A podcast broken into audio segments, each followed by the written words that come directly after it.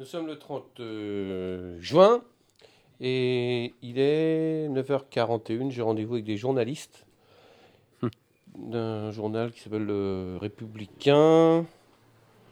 La République Oui, là, parce que Rép- le Républicain Lorrain, c'est autre chose. de Pau. Oh là là, la mémoire, c'est une chose de terrible ça. Ce que je déteste le plus au monde, les photos. Et donc j'avais rendez-vous avec des, des journalistes de Pau. Et on va en faire une, vous allez vous, allez vous avancer vers moi en, en- en marchant naturellement. Ils faisaient une, une double page sur euh, Voilà. Moustique et Groland et tout ça au Pays Basque. Allez, très bien. Alors pareil là, en fait, on va en faire une posée. Donc vous allez euh, ou les mains dans les poches, ou les bras croisés dans le dos, sur la tête. euh, Et donc là, je fais une, naturel. une pause que j'adore.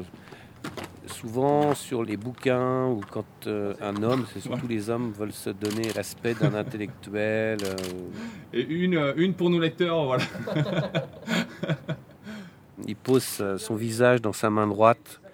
Je ne sais pas si vous voyez la, la main, les doigts vers le, sur, le, sur la joue et avec le, le regard dans le lointain qui se perd dans le lointain et tout ça. Et je fais la même photo, mais je me mets le, le petit doigt dans la narine et je pousse à fond.